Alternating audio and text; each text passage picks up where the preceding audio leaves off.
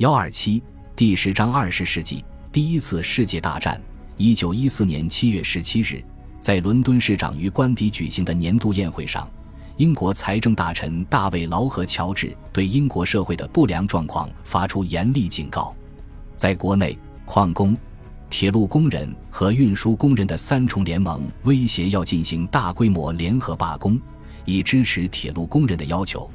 他们要求承认工会的地位和一周四十八小时工作制。除了全国范围内的工业可能瘫痪之外，爱尔兰海对岸处于近乎爆发内战的状态。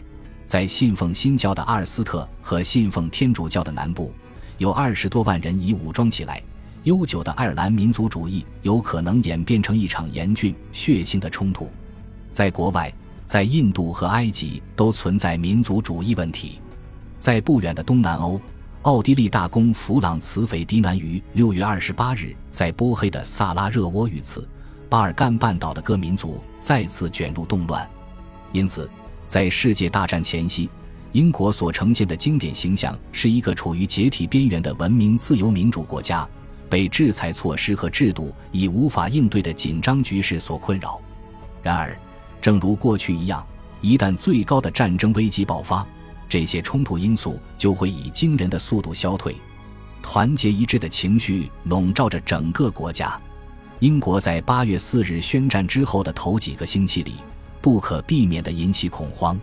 只有财政部和英格兰银行采取大力措施，才能稳住国家的货币和信贷。本着一切照常的职业道德，制造业和商业部门努力调整，去适应战争带来的挑战。实际战斗的初期阶段几乎是灾难性的，因为英国远征军仓促拼凑起来，并被派遣到佛兰德斯和法国，在伊普尔遭遇严重逆转，部队方寸大乱，并遭受重创，不得不从蒙斯撤退。英军兵力减少到只剩三个兵团，其战斗力几乎从一开始就被严重削弱，只有法国军队在马恩河顽强抵抗。阻止了德军向巴黎的快速推进，以及德国及其奥地利盟友的早期胜利。然而，在最初的灾难之后，国家及其领导人安下心来，准备打持久战。在敌对行动期间，爱尔兰自治等重要的国内问题被搁置，不同政党之间宣布无限期休战。一九一四年夏天的工业骚乱逐渐消失。英国工会联盟表现得比雇主还爱国，一种奇怪的平静笼罩着全国，因为关于战争的正义性已经形成了广泛的共识。让一个自由社会接受战争的一个要素，是某种广泛的人道的理由来解释战争的真正含义。劳和乔治提供了这个理由，他曾经是一八九九年南非布尔战争的一个坚决反对者。多年来一直是阿斯奎斯自由党政府中最直言不讳的左翼成员。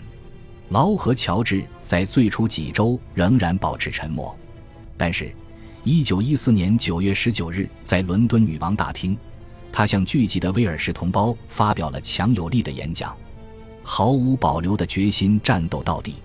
他占据或声称占据了道德的制高点。他宣称。这是一场代表自由主义原则的战争，一场保护弹丸小国的圣战。这些小国包括被德国公然入侵的比利时，或现在受到奥匈帝国威胁的塞尔维亚和黑山。战争不仅得到了所有基督教教会的领导人的支持，而且得到了从查尔斯·詹姆斯·福克斯到格拉德斯通的所有自由派重要人物的支持。毫不奇怪，当战争是一项神圣的事业时。他很快得到了响应，尤其是英国境内的苏格兰和威尔士。在接下来可怕的四年里，关于战争的正义性这一广泛共识并没有从根本上受到侵蚀。当然，这种共识也经历了许多变化，特别是在1916年5月以后，因为这个时候制定了不受欢迎的为武装部队征兵的政策。最终，到1917年，纯粹的厌战情绪正在造成影响。与其他因素很不一样，比如有组织的劳工越来越好战，以及俄国布尔什维克革命所带来的救世主般的吸引力。当然，这种共识也是通过一些手段来维持的，如对新闻机构的微妙或粗暴操纵、媒体审查、以及政府宣传匈奴人所犯下的暴行。对激进或反战评论家的迫害也很多。尽管存在政府压力，基督教和平主义者的反征兵协会和民主控制联盟等机构，还是在1917年对公众舆论产生了一些影响。兰斯多恩勋爵对和平的呼吁引起了轰动。尽管如此，战争年代的现有证据表明，广大人民群体仍然相信战争是公正和必要的。无论付出多大的代价，都必须继续战斗，直到德国敌人完全投降。响应武装部队征兵的人员中，志愿者的比重很大，而且热情高涨。事实证明，在1914至1916年间，法国的扩军过程中，自愿参军的人数比此后的强制征兵更为理想。从1914年秋季西部战线的最初僵局。拖延到一九一八年八月至九月，最终盟军取得突破。长期陆地和海上的冲突，其实是一种不得不接受的忍耐。这些可怕的岁月所造成的心理和道德影响，深深地烙在了英国人的记忆和世界观里。这种影响，在整整一代人的文学情感上抹上了浓重的色彩。在第一次世界大战结束后的二十年里。这些影响左右着英国在应对外国战争威胁时所采取的政策。西部前线的战争采取了一种非常规的形式，即双方构筑了坚固的防御工事，进行了长时间的拉锯战，挖了狭长的战壕，无法利用移动攻击火力的新武器。这种战术在1870年的普法战争中曾被广泛应用。近四年来，在法国战场几乎没有什么起色。英军偶尔会为掌握战争的主动权而发动几次进攻，这些尝试总是以巨大的伤亡收场。对于一个百年无战事的国家来说，伤亡的规模让人几乎无法理解。一九一五年九月，英国人在洛斯的进攻被击败。损失更大的是，一九一六年六月，英军在索姆河上的进攻，结果是一场灾难性的失败。第一天就有六万人阵亡。仅在这里，英军的伤亡就达四十二万。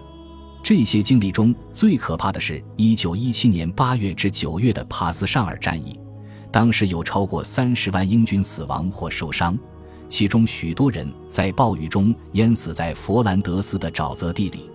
当不能移动作战时，骑兵和像坦克这样的机械发明都不起作用，新型战斗机的效果也不怎么样。与其他场合一样。指挥官与普通步兵之间的阶级划分阻碍了他们之间的交流，这在整个过程中是致命的。实际上，英国在接下来的几个月里不再是一支强大的进攻力量。一九一八年三月和四月，英国军队拼命争取在亚眠地区阻止德军新的推进，直到八月，英军总司令道格拉斯·黑格爵士最终取得戏剧性突破。战争才显示出即将结束的迹象。与此同时，劳合乔治和温斯顿·丘吉尔等人倡导通过更为外围的东方策略来规避西部战线的僵局。这种尝试也连续失败了。1915年夏天向达达尼尔海峡的远征是一场大规模的战斗，但是军事管理不善导致了更大的损失。一年之后，对萨洛尼卡的远征也是如此。特别是达达尼尔海峡战役，极大地损害了丘吉尔作为理性政治家的声誉。过了数年时间，他才挽回了损失。即使在英国传统的霸权地区公海上，1916年6月，在日德兰的一场重大海战，英国充其量只是和德国公海舰队打了个平手。